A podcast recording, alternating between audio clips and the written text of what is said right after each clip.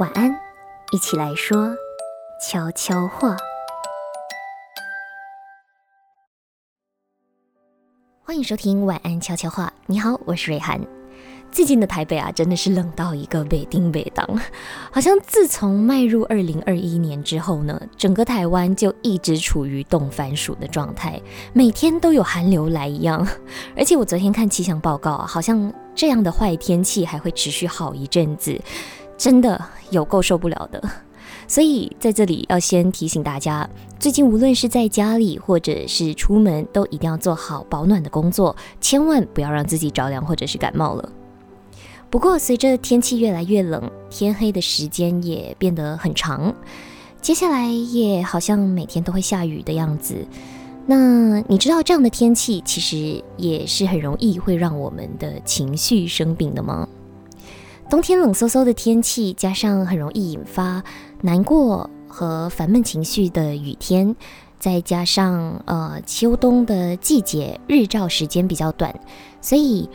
人体在很少被太阳照到的情况之下呢，会减少分泌血清素和维生素 D，所以，呃，在这样的情况下呢，就很容易会有难过、体力变差、精神不集中等等的比较忧郁的倾向。这样的情况呢，在医学界里面被称为季节性忧郁症，叫做 SAD。之前曾经上过很多综艺节目的精神科医生孔凡景，他曾经被誉为好像是孔子的不知道第几代的后人。他就曾经讲过呢，每当时序进入秋冬季节的时候啊，就是这个 SAD 季节性忧郁症的好发时期。也有统计指出呢，在秋冬变化更加明显的高纬度国家，比如说加拿大啊、俄罗斯啊等等这些国家，他们的自杀率在秋冬时期会变得比较高。所以，季节性忧郁症它其实是一个相当严重而且不容小觑的问题和现象。那根据呃台中仁爱医院的说法呢？季节性忧郁症，它通常会发生在二十到三十岁的人群当中。不过，大部分的病患他们在发病时期不一定会求医，或者是对外寻求帮助。有些人他们在进入春天以后呢，症状就会慢慢的好转；也有人在春天的时候反而会变得更加的暴躁不安。所以每个人的症状其实都不太一样，因人而异。当然，有没有患上季节性忧郁症呢？其实不是我们自己判断的。比如说，哦，我今天心情很 down，我很忧郁，我就是得了季节性忧郁症。当然没有这么简单。是不是得了季节性忧郁症这件事情，当然是要经过医生的专业判断才能够被确诊。而且，忧郁它基本上是一种呃情绪或者是心理的状态。但医学上所说的忧郁症，它其实是指人在一段时间。很长的时间，然后持续性的一直笼罩在忧郁的气氛之下呢，它才可以被确诊为忧郁症。所以，如果你只是偶尔心情烦闷，或者是暂时性心情很低落的话，其实不需要太担心，这可能只是暂时性的情绪波动而已。那我们要怎么观察自己的状态，判断自己是不是有忧郁症的倾向呢？你可以观察自己是不是出现了以下三个改变，来看看自己有没有可能患上了忧郁症，或者需不需要求医。第一就是活动上的改变，你是不是一直都有睡不好、体力变差或者精神变差，不想出门，然后讲话做事都变得很缓慢？这样子的话，诶，你可能就有一些忧郁症的前兆。第二呢，是生活的习惯或者生理上出现了改变，比如说你的食欲开始变差，体重下降，或者是过去你很爱漂亮，可是现在呢却越来越不愿意打扮，甚至开始变得蓬头垢面啊，邋里邋遢的，那你有可能就要开始注意喽。第三呢，是思考上面的转变，比如说你以前是一个很正向的人，或者是至少你不是一个呃会经常觉得有负面想法的人。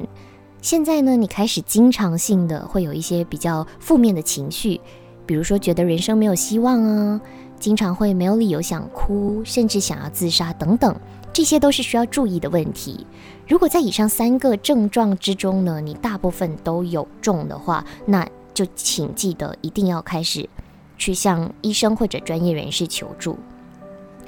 那如果长时间一直陷入忧郁的状态的话，又应该要怎么让自己？尽快逃离这种负面的情绪呢？精神科医师他们介绍了几种方法，比如说你可以做一点运动，多晒一点太阳，泡个温泉放松一下等等。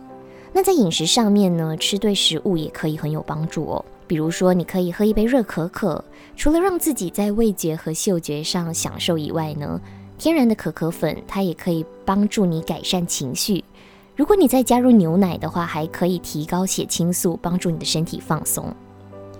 另外，也可以多吃一些鱼类，比如说鲑鱼、沙丁鱼、尾鱼等等。这些鱼类它所富含的欧米伽三呢，也可以帮助调节情绪。不过，更重要的是，如果你真的没有办法走出忧郁的话，请记得记得，一定一定要寻求帮助，千万不要为病记医，更不要认为说死亡可以帮助你解脱或者是解决问题。其实今天会在 Podcast 上面选择和大家聊到这个话题，是因为最近我又再一次的看到了，呃，网络上有人分享韩国女星 IU 在好朋友就是 Shiny 的钟铉，她因为忧郁症而自杀过世之后说的一番话，然后让我有了很深的感触。在二零一八年的韩国金唱片颁奖典礼上面呢，IU 拿下了最终的音源大赏奖。他在致辞的时候就提起了在半年前自杀去世的好朋友钟铉。他讲说，即使事情已经过了半年，他还是非常的哀伤。不管以艺术家的身份，或者是单纯一个人，还是朋友，他非常珍惜的这个人，先送他到遥远的地方。某种程度上来说，IU 是很能够了解他的痛苦和悲伤的。可是这一部分却是之前他是能够理解而且知道的。所以也因为这样，事情发生之后，更加感觉悲伤和觉得对不起，因为他相信自己其实可以在之前是有一些方法去帮助他，可是因为自己付出的不够多，所以导致到他的好朋友因为没有办法及时得到帮助而过世了。他最后有提到说，我们都是为自己日常生活忙碌着的人。要担心一个月后的生活，需要规划未来一年的生活，没有办法有足够的时间来排解悲伤的情绪。可是这样的情况也让他更加感到可惜和难过。其实说实话，瑞涵自己觉得自己很幸运，在我上研究所之前，我的人生中并没有真正的遇到过忧郁症的 case。可是在我上了研究所之后呢，我的身边开始多了一些饱受忧郁症折磨的朋友。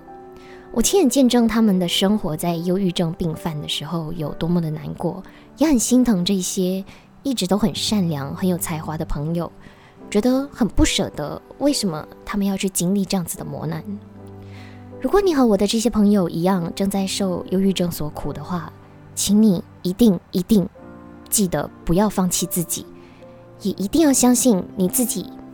不是只有你自己一个人。只要你勇敢的向你身边的朋友求助，你的朋友一定，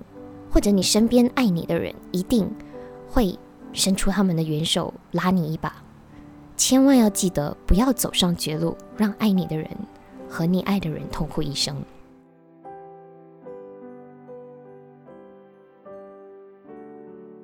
今天的节目就到这里结束了，希望今天的节目能够给你一些力量，也让你有一丝丝的勇气面对明天。